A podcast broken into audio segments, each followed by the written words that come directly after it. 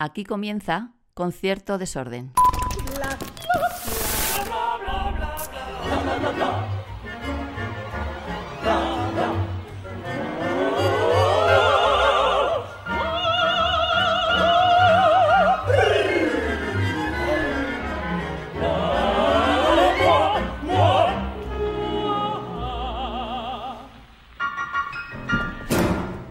Pues venga, vamos allá. Bienvenidos y bienvenidas a un episodio más, pero no un episodio cualquiera más, de Concierto Desorden, porque eh, hoy estamos con esta locurita de Abao que nos ha hecho posible grabar el programa con público, un segundo eh, programa después del que hicimos eh, con Camarena, con Javier Camarena, el mes pasado, que nos fuimos de aquí... ¿Cómo nos fuimos de aquí, Gemma, de Bilbao? Nos fuimos enamorados. Es que aquí todo el mundo es majísimo, majísima. Algún desagradable habrá, pero no nos lo hemos encontrado todavía por Bilbao. Eh, estamos en la gloria bendita de verdad. Y bueno, estamos en el eh, Club Deportivo Bilbao, que mi madre estará orgullosa porque que yo haya entrado a un club deportivo, aunque sea solo para hablar de ópera, eh, a ella le habrá supuesto, yo que mm, jugaba al fútbol con las manos en los bolsillos, eh, pues toda una alegría. Hay que ir progresando adecuadamente en la vida, ahora hago mucho más ejercicio, eh, incluso mm, me permito hacer ejercicios como hablar de ópera. Eh, aquí en, el club deportivo yo he visto lo que hay es un ambientazo, porque ya solo de la planta de abajo eh, hay un ambiente eh, buenísimo y aquí, ¿qué no se puede hacer aquí dentro? Porque mm, yo he estado viendo, hay piscina, hay frontón, hay pistas, mm, falta hípica, no sé si se va a abrir una puerta y van a salir gente a caballo, pero eh, eh, parece un lugar maravilloso, maravilloso. Y por si todo esto fuera poco, ya llego, que sé que mi invitado estará sufriendo ahí dentro, eh, que le tengo encerrado, eh, y si esto fuera poco, estamos hoy con un, un tenor muy top, que va a cantar Nemorino del Lisir de Amor del, 17, no, del 18 al 27 de noviembre en Navao. Él eh, ha cantado pues, en, el festival, en el Festival de Salzburgo, en Aix-en-Provence, en el Covent Garden de Londres, en la Deutsche Oper, la Staatsoper de Berlín, las dos. eh, también pocos sitios quedan donde, donde eh, cante y canta fantásticamente bien. Yo pido un aplauso, por favor, para Joel Prieto.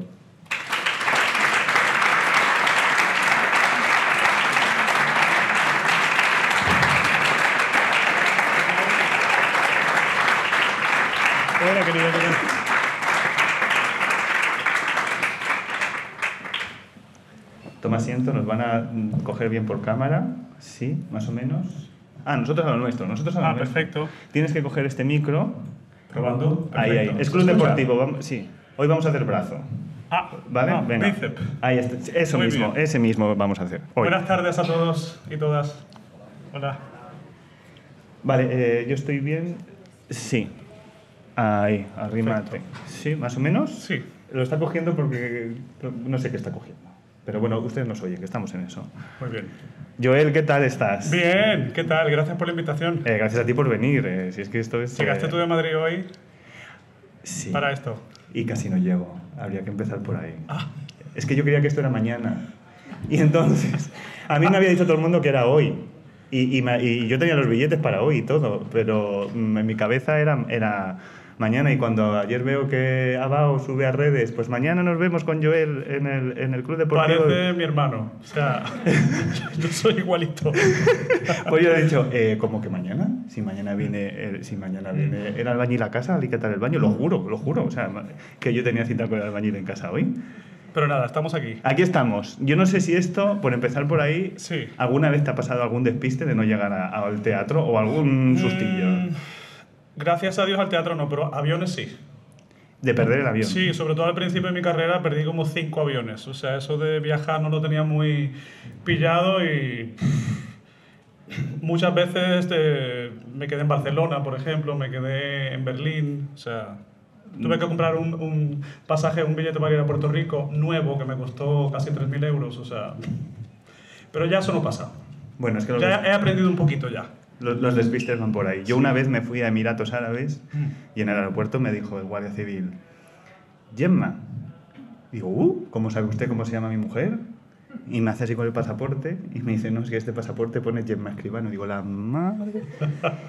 Tuve que, vamos, hasta que eh, llegué a casa, cogí el pasaporte que era el correcto. Y digo, claro, esto al menos me ha pasado aquí, porque si me pasa en Emiratos el pasaporte de una mujer y yo, yo no Claro. sé cómo hubiésemos salido de ahí. Bueno, quién sabe, ¿no? Despistes de la vida. Claro. Despistes de la vida. Oye, y como estamos aquí con público, Sí. es una pregunta que he introducido para estos programas eh, en los que tenemos público. Se lo pregunté a Javier Camarero otro día, te lo pregunto a ti. No sé si es más difícil o más fácil cantar que hablar delante de, de un público Pues mira, directo. sí, es más fácil cantar, porque ya uno hace el trabajo de cocina, como se dice, pues hay que meterse en el, en el personaje.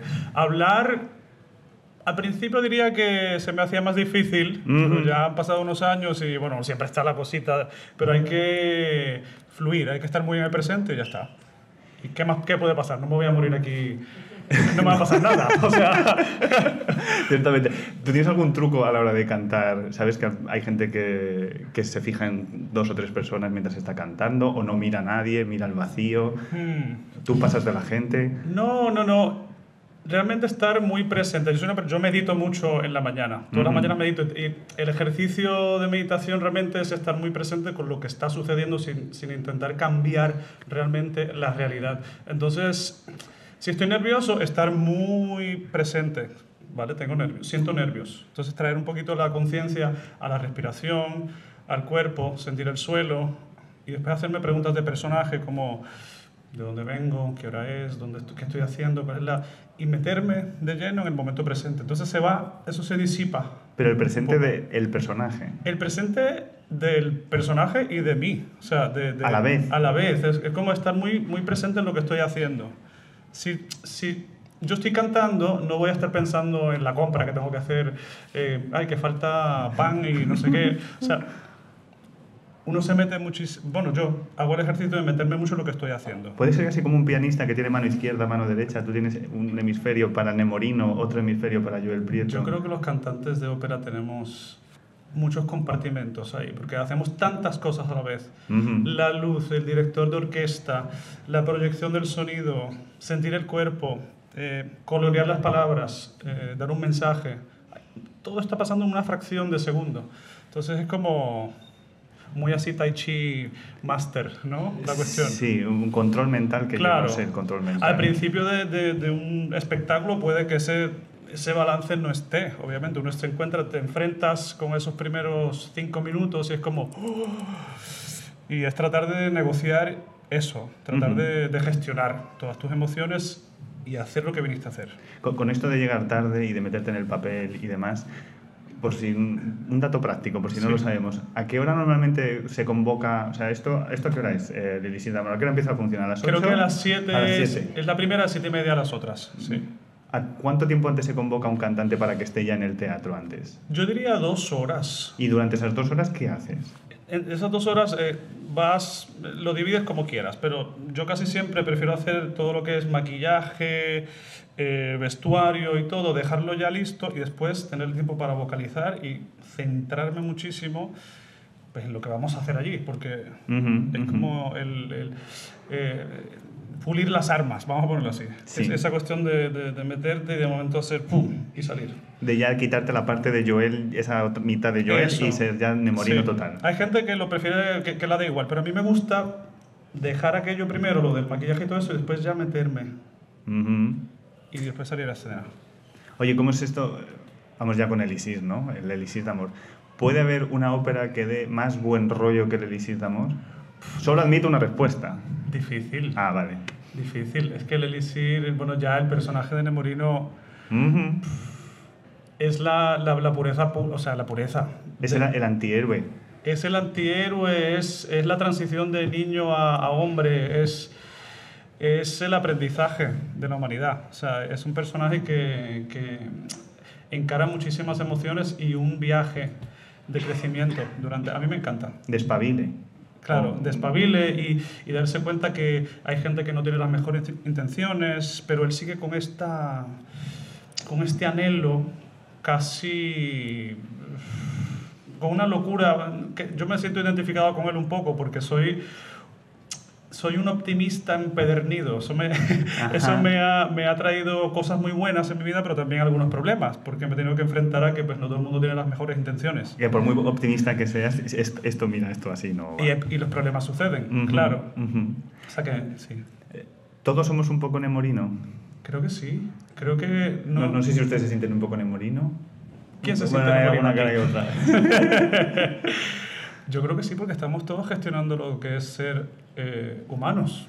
o sea, yo, creo que nadie viene con un panfleto que diga, yo creo que estamos todos los días eh, relacionándonos y, y, aprendiendo muchísimo de las relaciones humanas. Es curioso porque eh, Donizetti a los personajes, ustedes quizá ya lo sepan, les pone unos nombres que son muy significativos. Bueno, Nemorino quizás sea quizá el más complicado de saber dónde viene, que viene de un concepto antiguo que es de un hombre del bosque, o sea, digamos que alguien un poco...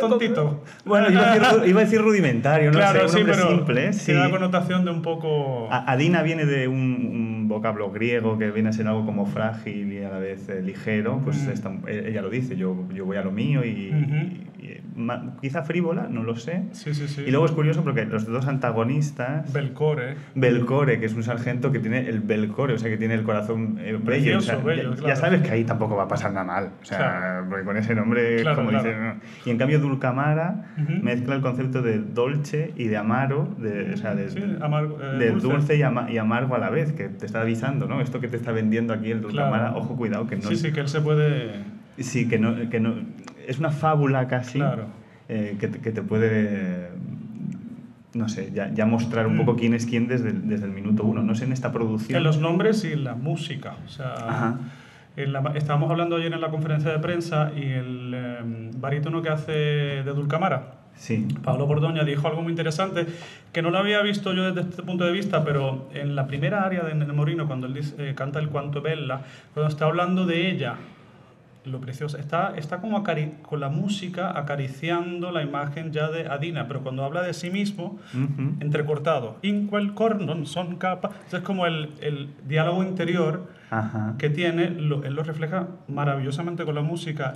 Y ponerla ella casi en un pedestal, eh, no solamente con la poesía, sino con la música, eso pues, demuestra el genio de Donizetti.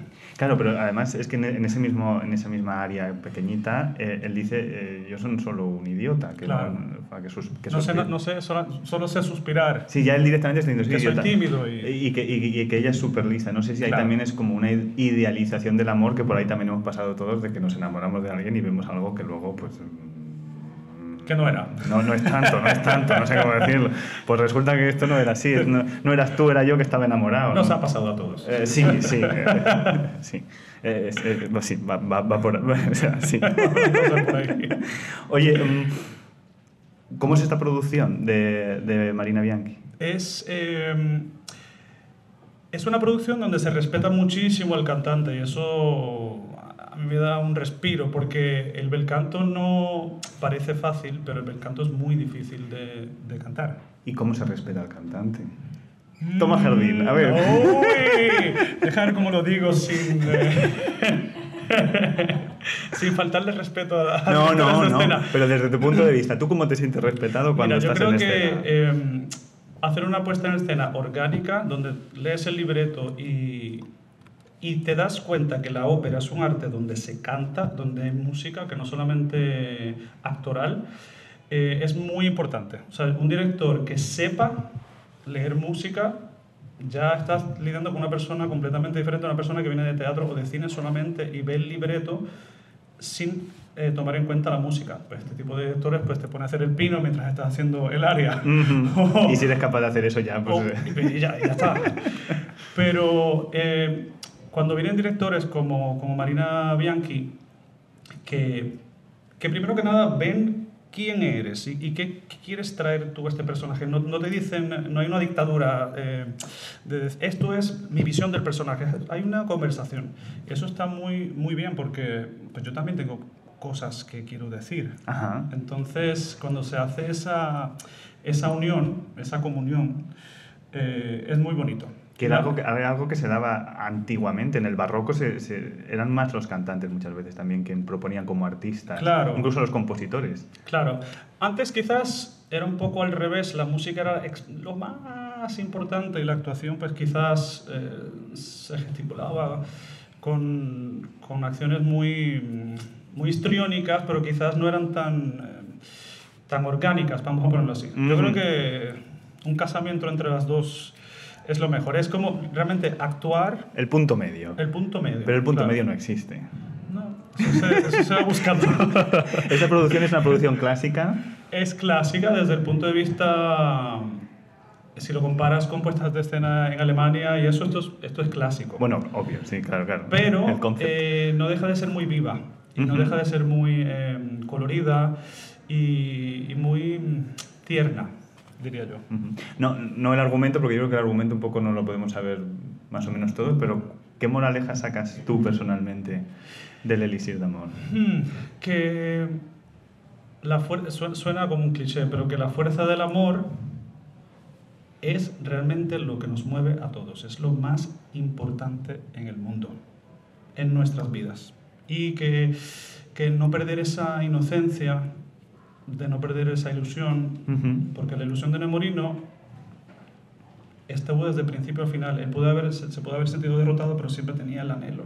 Siempre tenía, y se puede reflejar en muchísimas cosas de nuestra vida, nuestras metas, eh, cambios que queremos hacer en nuestra vida. Es como tener la visión y no perderla. Puede haber algo aquí, no sé si es porque es día de debate de investidura o algo así, pero me está entrando así como... Eh, ¿Puede haber algo en la ópera, en, en el Isir de Amor, como que sea... Si estoy diciendo una burrada, me lo dices y ya está. Eh, una, un contraste de clase social porque tienes un Belcor que llega y le dice, mira, Madina, yo mira lo que soy. Total. Y tú ahora me tienes que querer porque mira lo que soy. Claro, tengo dinero, tengo posición. Incluso Dulcamar al final hace una canción para la boda, que es un poco reflejo, no digo que sea así, pero dice, yo soy rico y tú soy vela. Sí, sí, no, yo creo que es muy vigente. o sea, es... Y luego está Nemorino, que es un proletario.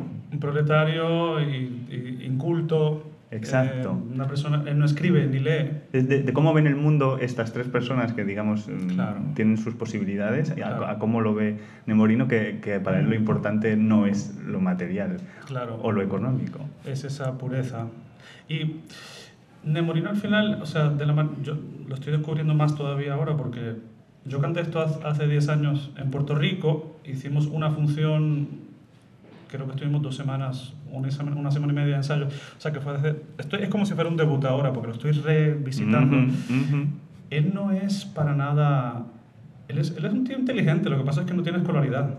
Claro, no, es que tener el papel no Pero es lo que te hace que, se, que él se expresa, eh, hay, hay muchísima nobleza, muchísima poesía, hay, hay imágenes que él dice que es como no, una persona que no tenga las palabras pero ve belleza, ve él reconoce a Dina por quien es. Él la puede ver. La idealiza al principio, pero él la puede ver. Y luego llega tiene un momento de, de clic, quizá, que es después de, una de las, uno de los picos más de comedia que hay en la ópera, que es el, cuando, hace, cuando aparece Belcor y él está ya muy seguro porque ya se ha pimplado el, el elixir, y de pronto le dice el otro, bueno, pues nos casamos en no sé cuántos días, ¿no? Y él de pronto como dice, ostras, no, que al final esto se me va a ir de, las manos. de, de, mis manos, de, lo que yo quisiera en la vida de verdad, ¿no? y ahí dice, Adina, eh, tenés con juros y todo esto. Sí, eso no es, hay momentos muy... Que de pronto ahí pasa a una tonalidad menor, o sea, una cosa como triste, que, que, que, que, Donizetti le dibuja ahí. Sí, sí, sí, la cruda realidad. ¿Y, ¿Y, cómo, cómo ves tú la furtiva? Porque la furtiva lágrima, para empezar, es una cosa que Donizetti quería hacer, pero el libretista no. Mm, el Romani le dijo, mira, tío, bueno, tío, no creo que le dijera, mira, tío, pero dijera, mire, señor, eh, señor Gaetano, eh, eh, esto aquí me parte la comedia, ¿no? Ahora, ¿por qué tenemos que meter esto? ¿Tú, ¿Tú, ves un área ahí de esperanza, un área de tristeza? mira, cuando yo... Un área puff. Un área puff. yo canto esta área desde hace más de 17 años. Pero sí, y y la había cantado fuera de contexto, sabía exactamente en qué momento venía de la obra, pero no, como no había hecho la ópera, eh, no había visto el peso que tiene. Es, es un momento donde Nemorino crece, donde Nemorino ya... Eh, él escuchó un poco que ella lo quería. Entonces, él como sea se va a ir a, Pues, al contrato que firmó con Belcor, se va a ir al ejército, etcétera. Pero es un momento donde él ya creció y tomó responsabilidad y dijo, bueno, cuando vuelva, lidio con esto y, Y ya veremos. Es una de, de de- momento me, me de voy a madurez. Y, de, y, de, y, de, y de esperanza muy grande. Ahora que estoy haciendo la ópera, me di cuenta lo esperado que es esa área. Hombre. Porque lo he cantado en conciertos, en competencias, eh, cuando era joven, pero ahora yo no me daba cuenta, pero todo el mundo me decía, "Uy, cuando venga habrá una furtiva. Y yo, pero, ¿qué está pasando? Porque todo el mundo afila las orejas. ¿o Sí, no, es como que todo, todo el coro, todo el mundo viene a escuchar una furtiva. Ujú. Es como dice, ah, cuidado, que ahora viene una furtiva lágrima. Y yo, hay, mía, un pero hay un poquito de miedo. qué presión. Depresión. No sé, se- yo, las, obviamente- responsabilidad. Obviamente se siente. Yo creo que todo nemorino la siente. Ujú, porque ujú. es, es una de las áreas más famosas de todo el repertorio y más queridas Sí. eh, por el público. Eh, no sé. Sí, hay un poco de nervios, pero también muchísimas ganas de... Cuando lo haces en contexto, Sí. se siente bien. Que fluye. Que fluye. Ah, mira, ha llegado el área. Que fluye dentro de, de- de la obra. Pues la canto. Claro, pues la canto, me toca. Hemos llegado hasta aquí. Hemos llegado hasta aquí, pues, Pues hay ya que la voy- ya- ya la voy a hacer. Claro, no voy a decir ahora renuncio, ¿no? Oye, em, tengo una pregunta que hacer, pero yo no Sí. sé de este tema. Sí. A lo mejor tú sí. Porque claro, el elixir en realidad no es un elixir, es, es un vino. ¿Qué? Pero te lo dan a beber. ¿Qué es vino? Pero no te han dado a beber durante ¿Cómo la que es vino? Pero a lo mejor te lo la pregunta, primera pregunta es si la botella va rellena de verdad. No.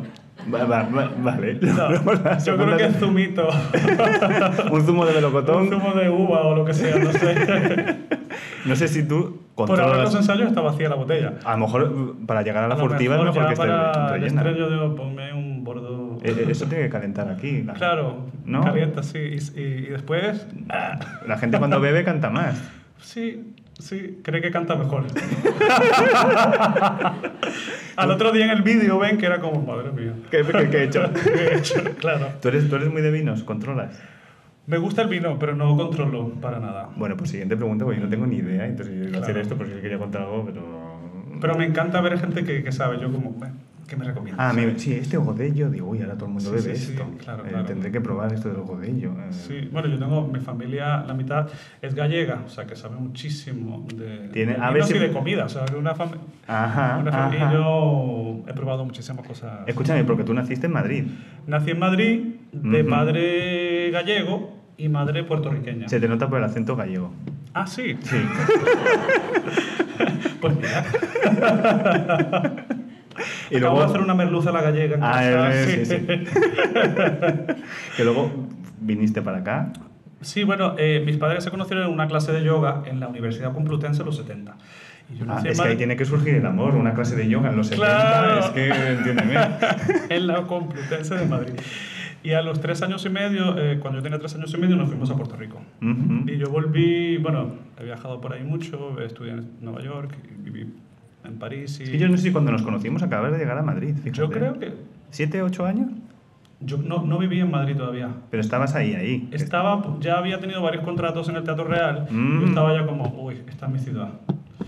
Yo nací aquí. Te- te palpitaba ahí una Mis padres se quieren jubilar aquí. mm, y Pues me- vuelta. Y yo fui el primero que hice el, el paso. Ajá. En el 2019, creo. ¿Y ya te has arrepentido? No. Ah. Me encanta.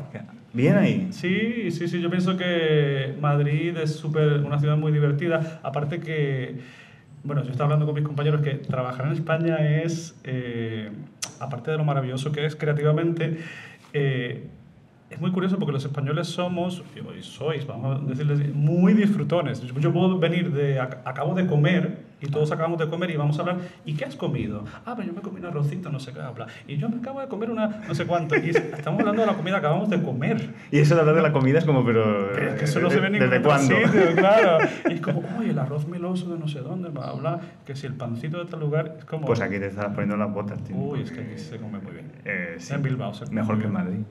Sí. Sí, sí, no, no hace falta Sí, sí, que sí. te lo digo yo. Y- y- La verdad que sí. Y soy de la Gran Vía, o sea, ¿cómo te lo digo? Eh, es, es- es así, es así. Oye, eh, ¿tú sabías que aquí, que no sé si lo saben ustedes, esto ya se lo he preguntado yo alguna vez en público, pero vamos a sacar este tema otra vez. Aquí en el 71 Sí. cantó el Elisir de Amor eh, Mirel Lafreni con Pavarotti esa vez. Y en el 74 otra vez. Y de alguna manera Joel Prieto debutó con Mirel Lafreni en la ópera. Sí. Que es curioso. No sé si eh, puedes contar un poco cómo fue aquello. Sé que no es un debut oficial, pero... Sí, sí. Bueno, mi amor por la ópera empezó el flechazo, vamos a decirlo así. Eh, fue a los ocho años, yo era parte de un coro, el coro de niños de San Juan, es una institución de Puerto Rico. Hicieron un escogido de niños para, para el segundo acto de la Bohème de Puccini. Y yo, pues me aceptaron, éramos como 15 niños. Mirela Freni no había llegado todavía, yo no sabía quién era Mirela Freni. O sea, no sabía No, que ni- tenías ocho años, Yo no sabía ni que iba a haber, una soprano ni lo que era una soprano. O sea, era como, estábamos en segundo acto, jugando, tirando nieve, eh, acostándonos a las 12 de la noche, yo tenía 8 años, imagínate. Del piporre. Pasándolo súper bien. Y la última semana llega esta mujer y me toca verla desde el escenario porque no es el- la primera área de Mimi y de Rodolfo es el del primer acto. Nos toca esperar un rato y yo me quedo así. Escuchando los decibeles, o sea, esta, eh, las frecuencias, o sea, yo vi- frecuencias. Mirel Lafreni y me vas a hablar de frecuencias. Sí, no, no, no, es que te lo juro, yo sentí que esto nunca lo había escuchado antes en mi vida. O sea, era, una cosa que envolvía el teatro entero en el sonido y yo vi mi vida frente a mis ojos. Yo decidí en ese momento, yo voy a hacer lo que esa mujer está haciendo. Obviamente no voy a cantar Mimi, pero yo voy a ser cantante de ópera. Y lo decidí a los ocho años. Ese día mi padre me estaba llevando en el coche a casa, tardísimo ya, Sí. y yo me acuerdo estar sentado, papá, y él, ¿qué pasó? Y, voy a ser cantante de ópera. Y él me mira así como, El niño no va a salir caro. o sea. dice, ¿ah, sí? Y yo, sí, y voy a ser tenor. Oh, Bien, o sea, por lo menos ahí yo- te tenías que claro, no dijiste lo de la soprano.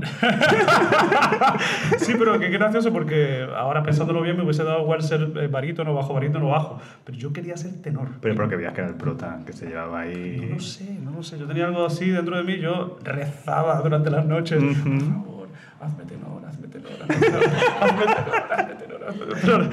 Hasta los 15 años que tuve una clase de canto con una profe allá en Puerto Rico, empezó a vocalizarme me dijo, eres tenor. Y Mm. bueno, yo no, yo no le hice nada, pero yo estaba con una. Yo, yo tenía una, una alegría por dentro y cuando mi- mis padres me estaban esperando en el coche, yo salgo afuera, ellos me ven desde lejos y yo. saltando y. ¿Qué pasó? ¿Qué pasó? ¡Soy tenor! ¡Soy tenor! ¡Soy tenor! Como si hubiese logrado algo. O sea, era el principio de un camino larguísimo. Que luego ya ha salido de otra manera. Ay, que soy tenor. Ay, que soy tenor. Hubiese sido bajo. La buena vida. La buena vida, el vino. Pero no. Oye, por cierto, en, en el ISIR se habla al principio, eh, se hace una comparativa eh, y se lee Tristán, el Tristán. Sí. Y yo no te digo que vayas a cantar Tristán alguna vez, Claro. pero sé que estás como en la búsqueda de ampliación de repertorio. Sí, sí. No sé, ¿hasta dónde, en qué momento estás de tu voz? Bueno, eh, yo creo que es natural que las voces, si las vas utilizando en un mismo repertorio, hagan una transición. Entonces yo llevo en el repertorio mozartiano y belcantista desde el principio, desde que tenía 24 años, Ujú. tengo 41. Entonces hace como cuatro años mi voz ya me estaba pidiendo como más centro, ¿no? Sí, Y, y nada, estoy ya como... apoyándote en el centro. Claro, eh, ya encaminado en papeles ya, pues, eh, óperas como Traviata, Car- hice Carmen, que Sí, para mi sí. sorpresa fue como un descubrimiento vocal, porque pues, dije, uy, esto va a ser muy difícil, y fue de lo más fácil que he hecho. Ujú. Porque yo creo que la voz cuando está preparada hace lo que tiene que hacer. Y Y bueno, y seguir tu instinto natural. A veces el instinto, mm, quiero decir, te lleva donde realmente... claro, Y luego puedes volver.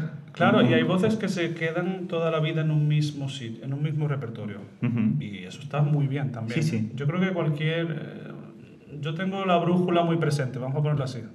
Y escucho mucho lo que mi intuición me dice. De hecho, y dije que no a todos esos papeles hace 15 años, Ajá. porque sabía que no era el momento. O sea, me, me han ofrecido traviatas no sé cuántas veces. desde los 24. O sea, y obviamente no, no, no, no, no, no, no, y ahora pues es casi como un paso, o sea, son pasos lógicos, Sí, natural. natural, claro. Que siempre el propio Pavarotti, que lo hemos le mencionaba antes, o Bergonzi, a final de sus carreras luego también volvían a cantar, por ejemplo, Elisir. Claro, yo el Mozart, por ejemplo, volver a hacer flauta mágica, me deja saber dónde estoy. Ujú. Porque flauta mágica, que es el papel con el que debuté yo en la ópera en Alemania a los 24 años, es un papel que lo acabo de hacer esta temporada en, en- Sí. en Buenos Aires, en el Teatro Colón. Son 17 años después y es como, ¿dónde me encuentro yo? Es como, "Buah, es que casi soy otra persona, pero poder vol- volver a hacer algo que hacía hace 17 años es... eh, ¿Y retante? es retante, sí. Hay cosas que se te hacían más fáciles, hay cosas que se te hacían más difíciles. eh, las ex- exigencias son otras. Pero entiendo también, voy a hacer una comparativa que alguien me va a tirar algo, eh, pero es como, yo sé que tú haces pilates, yo, yo sé que yo hago pilates, pero al final hay cosas que con el tiempo dices, ostras, pero si ahora esto ya lo tengo yo mucho más controlado. Sí, bueno, sé un poquito más quién soy, primero que nada. El trabajo de, de personaje, el trabajo técnico, han sido muchísimos años de cocina, vamos a verlo así. o sea que, sí. que antes, cuando uno empieza la carrera, uno está pues como un malabarista, todo a la vez, todo de golpe. O sea, no sabes ni, ni seguir al director de, de orquesta. No dice- ¿Dó- ¿Dónde pilla? Te dice la directora de escena, pues estuviste en penumbra toda la tarde, toda la noche, porque no sabías buscar la luz. Y es como, no sé, Pero qué luz. Claro, pero qué luz. Y es como estar como, como si fueras una mosca buscando la luz. Eh, todas esas cosas ya son segunda naturaleza. Y uno entra, por ejemplo, a un, un primer día con un equipo de trabajo, ya sabiendo lo que uno puede traer en la, a, tú sabes, a la mesa y, y estar un poquito más abierto. Y creo que jugando un poquito más. Estoy como que en ese proceso ahora de, de divertirme muchísimo más. Al principio eh, había bastante ansiedad, sobre todo cuando, después de, del concurso de Plácido, Ujú. que llegaron muchísimos eh, contratos a la vez. Era un momento de muchísima presión que me la había puesto yo, realmente. Cuando descubrí que yo voy a ser un estudiante eterno hasta el último día que cante, hasta el último día que esté en este planeta, fue como me relajé y dije, mira, la perfección no es interesante. La búsqueda de la perfección sí, pero la perfección no es interesante. Entonces hay que, hay que perdonarse en el proceso y hay que disfrutar. Sobre todo si es esto, quiero decir, perdónate, perdónate porque no, no sé. no- Claro, no es, una, no es la guerra en Ucrania, ¿entiendes? Esto es, al fin y al cabo, estamos hablando de, del arte, que es una expresión y, y una búsqueda. Y, y la, búsqueda, la búsqueda tiene que haber errores, tiene que haber eh, la mancha para un pintor, tiene que, es importante una mancha, no puede ser una perfección todo el tiempo, tiene que haber un... Y que en el arte no hay una sola verdad, porque si solo hubiera una sola verdad, es, pues no habría artistas. Eso porque es. ¿para qué? Eso es. Entiendo. Pero nada, que me estoy divirtiendo mucho en este momento, que es, es como muy... Obviamente todavía hay estrés, hay exigencias y hay, está la presión, hay, hay que, el nivel hay que darlo siempre. Y de momento llega el cosquilleo y es como, uy, ¿pero qué es esto? Pero también eh, disfruto más de los colegas, eh, estoy viendo gente otra vez que ha- había, visto, había trabajado con ellos hace- cinco años y es como una familia, se va, se va creando esta familia y un poquito, no se siente más cómodo haciendo el trabajo. Oye, en este proceso de diversión, exigencia, aprendizaje, esta temporada, eh, en la primera preguntamos sobre los prejuicios eh, de la clásica, en, los en la segunda sobre la autoconcepción de los artistas, que eso fue un tema. Eh, no sabía, no sabía que estabais tan mal todos. Eh, y luego, en esto estamos preguntando por otro tema fácil, Sí. que es la libertad. Mm. Eh, casi nada, eh, además hoy en día. No sé, como artista, hoy en día, ¿dónde reside para ti la libertad? Si la encuentras, si tienes más libertad ahora que antes, si antes que ahora. ¿Qué es para Joel Prieto la libertad como artista? Wow. O como persona, donde tú te quieras meter. la libertad. De- bueno, eh, sí, sentirse libre, ¿no? La libertad. La libertad es una búsqueda de todos los días, eh, pienso yo. Antes, eh, pero eso yo creo que nos pasa a todos. Cuando estamos empezando en algo, en nuestras carreras dependemos mucho del mundo exterior, de, de la opinión pública, de, de la opinión de un director, de la opinión de un colega. Yo creo que la libertad para mí es poder obviar eso un poco y pensar realmente cómo me estoy hablando yo a mí mismo, cómo me siento yo conmigo mismo, qué quiero hacer, qué quiero expresar, cómo me quiero relacionar, qué, qué- qué vengo aquí a hacer en el mundo. Y quedarme con ese propósito y después abrirte al mundo con ese Ujú, propósito ujú. sin olvidarte de esa... sen- Yo pienso que esa es la libertad para mí. Sin olvidarte de ti. Sin olvidarme de mí, claro. Querer- Sin faltarme el respeto. Sin, sin, sin, y, y a nadie. Quererte a ti a la vez que a los demás. Igual, claro. Por ahí va la cosa. No, y no, no es una cuestión de ego, yo creo que es una cuestión de respeto Bueno, es que respetas a lo mismo. a la esencia. Ujú. A la, a la esencia. Yo creo, yo creo que esa es la libertad. Pues si esta pregunta te ha parecido así medio medio, esta temporada tenemos preguntas del público que hacemos por eh, redes sociales. Madre mía. Aquí hay una selección y puedes elegir ahora eh, al azar. Vale. ¿Vale? Pero, pero ya que estamos aquí todos y todas, pues si alguien tiene alguna pregunta que hacer, me puede levantar la mano. Le podéis preguntar, o sea, preguntar lo que queráis. Trigonometría no, porque esa no nos la vamos a Esa saber. no, sí. Pero de lo demás, lo que queráis. Eh, yo me acerco con el micro y podéis preguntar, ¿vale? Es el momento. Mientras pensáis, pues acaso alguien quiere preguntar algo, Joel, si quieres las abro yo. Tú eres tenor, te podías romper un dedo fácil, no pasa nada. Quiero decir, un pianista siempre me da más miedo que abra las bolas. Pero, La cojo, cualquiera. claro, además es solo con una mano ahora, Vale, porque claro, el, ahora- mi- el micro, la bola. ¿Sí? ¿Puede? No, vale, espera, espera. Yo también, es que soy tenor, ¿no? Venga. ¿La lees tú o la leo yo? Puedes leerla tú como quieras, ¿eh? Las hay más fáciles y más difíciles. ¿Cómo y cuándo empiezas a saber que te vas a dedicar al canto? Bueno, doy una pista antes con lo de dejé. Esta se ha pisado. Siguiente, por eso ustedes que están aquí delante pueden ahora la que ustedes Claro. crean. Venga. ¿Quieres que la abra yo así, Clacky? Yo creo que ahora. ¿Sí? Mira. Es que la cerramos a propósito. ¿eh? Sí, sí, esto está seguro como la. sí, sí. Son preguntas Como el Banco de España. Eso sí. Venga, dice. Un consejo para alguien que está empezando. Pero uno. Uno. Y puede ser el más práctico de la vida. De lávate los dientes en una audición. O sea, quiero decir, las cosas básicas que al final Mm, nadie cae. Déjame ver. Es que suena como un cliché, pero sigue tu intuición. Pero para alguien que empieza, También, sí, sigue tu intuición, porque a veces uno, eh, sobre todo al principio que no estás cogiendo maestros, guías, Claro, sigue tu intuición. Cuando uno sabe si tu equipo de trabajo se siente bien o no se siente bien, si son las personas que tienen la mejor- las mejores intenciones para ti o no. Ese, ese era el consejo que yo le daría al Joel súper, súper, súper joven que cometió errores como todos los jóvenes. Seguir tu intuición. Porque a veces yo me sorprendí muchísimo de decir, pero es que yo lo sabía. Y no seguí por haber seguido la... ah, hijo, pero eso nos pasa a todos. Claro. De haberlo sabido, pues no lo hubiésemos Claro, hecho. Pero, claro, pero una vez se deja llevar por... eh, Sí, por, Por los, de- por los demás. por o, los por, demás. o por esa presión de Claro. tengo que hacerlo porque claro, si no. Claro, yo creo que el, eh, un- los sí se sienten. Venga, vale. Firmamos intuición. Venga, una más, eh, mientras ahora preguntándose a alguien. Venga. Yo quiero que salga una difícil. Pues esto está difícil. Espera, espera. Es que yo ya. Ah, tú tienes ya experiencia. Es que llevo 55 programas. Madre mía.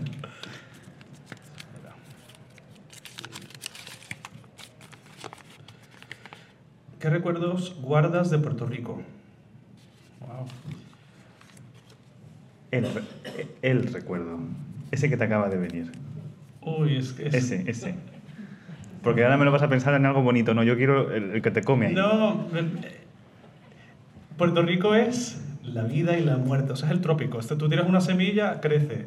O sea, te dejas una, un- una fruta, se pudre. O sea, es como El todo. el todo. O sea, es una vida difícil y maravillosa. O sea, Puerto Rico es el Caribe, o sea, es el, el- el Ujú. sol puro, los colores súper vivos, eh, la gente súper abierta. Muy, vente, vente a mi casa, vente. Bueno, no sé qué va ahora, te voy a hacer un café, no sé. La gente muy, muy, muy, muy honesta. Puerto Rico es vida. Bien ahí. No sé si alguien quiere preguntar algo. Yo me acerco, ¿eh? Muy fácilmente. No, pues has librado. Bueno, tienen cara de majos, pero te has librado. Te abro, te abro una más, va. Venga, que sí, tenemos allá. tiempo. Dale, háblala tú. Espera. Es que esto es como los huevos Kinder. ¿Qué técnica? Esto está muy mal que lo diga en un club deportivo, pero yo me, me he criado con huevos Kinder. a base de- Aquí. ¿Por qué dedicarse a la música clásica en un mundo tan poco Favorable, es que ya no. Proclive a ella. Ah, proclive a ella. Hmm. ¿Por qué dedicarse a la música clásica? Es que ahí te dedicas tú, yo no te puedo ayudar. Claro. Porque es parte del legado eh, de la humanidad, es parte de esa. de, de dejar vivo ese lenguaje, esa, esos, todo ese cúmulo de aprendizajes que hemos hecho. Y yo creo que la música clásica, la que, como cualquier tipo de música que está bien hecha, música de los Beatles, música de, de, de cualquier, eh, cualquier música que, que no tenga tiempo, es eterna. Yo creo que Servir de puente. servir de puente, servir de, de- de- de instrumento para crear, porque esta música ya está hecha, pero cuando uno viene a verla al teatro no está hecha. La estamos haciendo entre todos, entre el público y los artistas. Entonces es como crear momentos, crear lazos, crear puentes, eh, crear más búsqueda, crear más conciencia. Y, y esa magia de estar creando algo de la absoluta nada, Claro. también con ustedes, porque ustedes, o sea, todos participamos, todos participamos Claro. un poquito, aunque no estemos ahí arriba. Todos. Pero ¿no? el, el- el No, crear la, como... energía, la energía del público es igual de importante. O sea, no habría espectáculo en vivo sin público. Y la, aparte de la música, la cultura en general es el idioma y el alma de un pueblo. O sea, eso es... Bien ahí. Sí. Oye, para ir terminando, porque ya vamos llegando al final, tengo dos opciones. Sí. O nos ponemos aquí a hacer posturas de pilates, que sé que de eso controlas, o la, la pregunta final para todo el mundo, que esa es la misma desde hace los cincuenta y pico programas. Sí. ¿Qué prefieres? Pilates, no mentira. Digo, claro, verás, me tengo que hacer aquí el tabletop con la pierna para arriba. Venga, ¿qué es para ti el silencio para terminar, Joel? ¿Y dónde lo encuentras? Pero bueno, has hablado de yoga, que tu pa- es que tus padres es ya... que el silencio es la conciencia. El silencio es... El silencio es la conciencia. Claro. Aquí empieza otro programa ahora mismo. Claro. el silencio es la sabiduría y la conciencia. Es, es la potencialidad. Es el antes Espera, para, para, que me acabas de... Algo. Pero eh, to- todo eso, ¿cómo, cómo lo gestionamos? Es el antes de una manifestación, es el silencio. Es el, Ah, vale. el- la antesala de una creación. Vale, como antes sabe que decir, venga, sí, venga, vale, te lo compro, perfecto, perfecto. Si es que no, no puedo- ahí no puedo seguirte ya, no puedo seguirte. Joel, muchísimas gracias por este tiempito. Muchas gracias Que sé a que ti. estás antes del general, que vaya muy bien general, estreno y todas las funciones. Muchas gracias. Yo sé que no se lo van a perder, porque si han venido hasta aquí, pues irán luego hasta Euskalduna, porque pues, evidentemente... Vale la pena, vale la pena, Pero está guay. es que el Elisir es una cosa que... Sí. ¿Cómo no sales bien de ahí? Claro. Es que en la vida hay que salir bien de Sí, los te sitios. sales como... Eh, exactamente, no se lo pierdan. Muchas gracias. Gracias a ti. Ay, una pregunta. Espera, me acerco. ¿A qué tenores admiras de, ahora y No, de que no está antes? encendido, Gemma. ¿A qué tenores admiras de ahora y de antes? Mm, muy buena pregunta. Gracias. De antes, buah, Caruso, Gilli, eh, Eso es muy antes, ¿eh? Corelli, eh, Schipa... Me estás diciendo todos. Yo creo que a lo mejor hombre que quiere algo de O concreción. sea, vamos a decir, Caruso, ¿Por qué?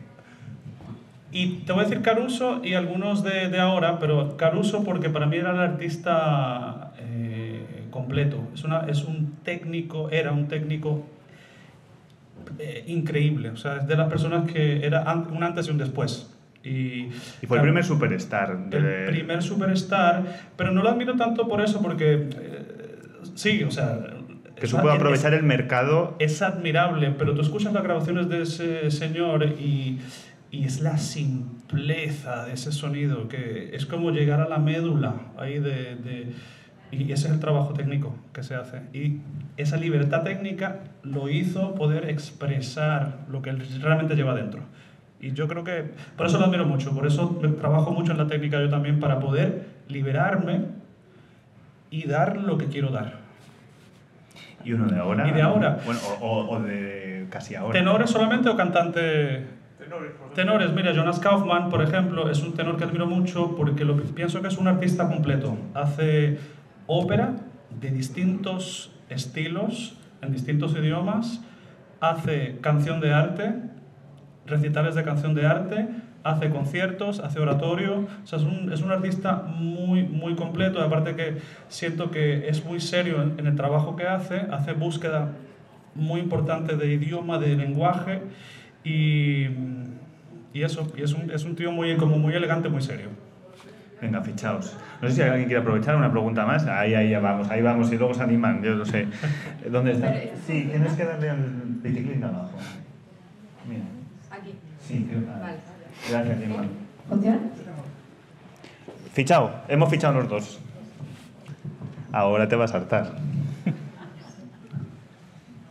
A ver, ¿hasta qué punto estás limitado en tu expresión vocal, en tu expresión artística, por el director musical y el director de escena?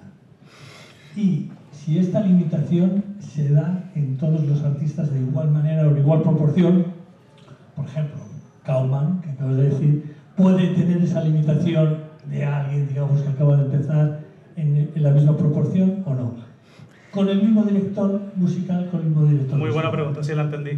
Em, ya como cantantes de ópera tenemos limitación. Primero que hay un estilo de, de cómo cantar la música. No te puedes, no puedes rasgar una nota, no puedes, eh, no sé, no puedes hacer como Adele o, o Sí, Michael colo- Jackson. col- o sea, colorear hay, hay un estilo, hay ya un, un arco, hay una técnica a la cual hay que regirse. Eso por un lado, que eso es una dificultad bastante grande porque eso son horas y horas y horas de trabajo personal en tu taller personal o con tu profe o con quien sea.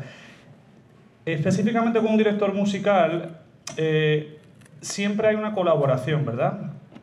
Depende de dónde vengas. Si eres un- una persona joven que estás entrando, casi nunca se te va a respetar completamente tu visión porque se nota que te falta experiencia. Entonces los directores tienden a darte más sugerencias y casi hasta im- imponerte un poco sus ideas, lo cual está bien también porque a veces uno necesita aprender de, de los que han estado aquí, llevan 20 años haciéndolo. En mi caso, por ejemplo, que yo estoy intermedio entre un novato y Jonas Kaufman, por ejemplo, que lleva ya, no sé, 25 años, 30 años cantando, eh, yo voy ya con unas ideas y ya yo no recibo eh, las ideas del director como las, el, el 100% y como si fuera la, la última palabra. Ya yo veo como, "Hmm, ah, eso no va a funcionar, maestro. ¿Qué tal esto y esto y esto? Si él, tiene, si él me dice algo que yo quizás no, que no me gusta, yo digo, "Bueno, vamos a probarlo. Ah, no, no funcionó. Ah, mira, sí funcionó, me sorprendí. Mira, pues perfecto, lo, lo apuntamos. Ahora es como una colaboración. Yo pienso que Jonas Kaufman eh, tiene ya, ya ha trabajado con tantos, con tantos y tantos, que yo creo que, que esa, esa conversación, conversación pasa naturalmente. Y yo creo que el director de orquesta respeta muchísimo lo que Jonas Kaufman tenga que, que, que sugerir. Ok, había aquí un caballero, sí. ¿Has visado alguna vez en tu carrera profesional? En caso afirmativo, Que se, ah, que se vis, visado. Sí, visado, sí, Nunca. visado. No. Pues tienes una oportunidad. eso no has contestado. ¿Qué inputs necesitarías para desencadenar el mecanismo que te llevara a tomar la decisión de visar? Yo, yo creo que eso es algo que se siente. ¿no? O sea, me, me imagino que si está la, el deseo del público, yo creo que lo sentiría en el momento. Ahora mismo aquí un contubernio y si van ustedes en la misma función, pónganse de acuerdo. Ya está, lo tienen, lo- lo- lo tienen hecho al salir. Claro, no, yo creo Sin que él eso- se entere, y no se Eso es algo muy bonito. O sea, eh, imagínese, eso es algo súper bonito. Claro, claro que, claro que lo haría. Y, no, y es muy emocionante ver a, a compañeros que les ha sucedido. Es una cosa que a uno se le, se le abre el pecho de, de la emoción. Claro. Si nosotros vimos a Celso Alvelo visar en Oviedo. Claro, sí, sí, sí. Hace 10 años casi, ¿no? No, en Oviedo Ah. fue a 5, aquí, eh, pero aquí en Navao vino Celso sí en el. Uy, en No el me acuerdo, 2000 o sea- 2011. No tanto. Vino hace. sí, bueno, por ahí. No viso, aquí no viso. Ah, vale. Aquí son más duros, Joel. Aquí. Que no. Nuchi visó y Nadine, Nadine el, Sierra. el otro día. El otro Eso día, es. Bueno, tú preparado. ¿Con bis o sin bis? Claro. Ah, ¿Tenemos alguna pregunta más? Venga, ahí, eh, para reflexionar con el, con el bis. Eh, que vaya muy bonito, Joel. Muchas gracias. Esta gente te va a ropar muy bien porque se les ve bien majos. Eh, lo que haga falta, aquí estamos. Un abrazote. Gracias.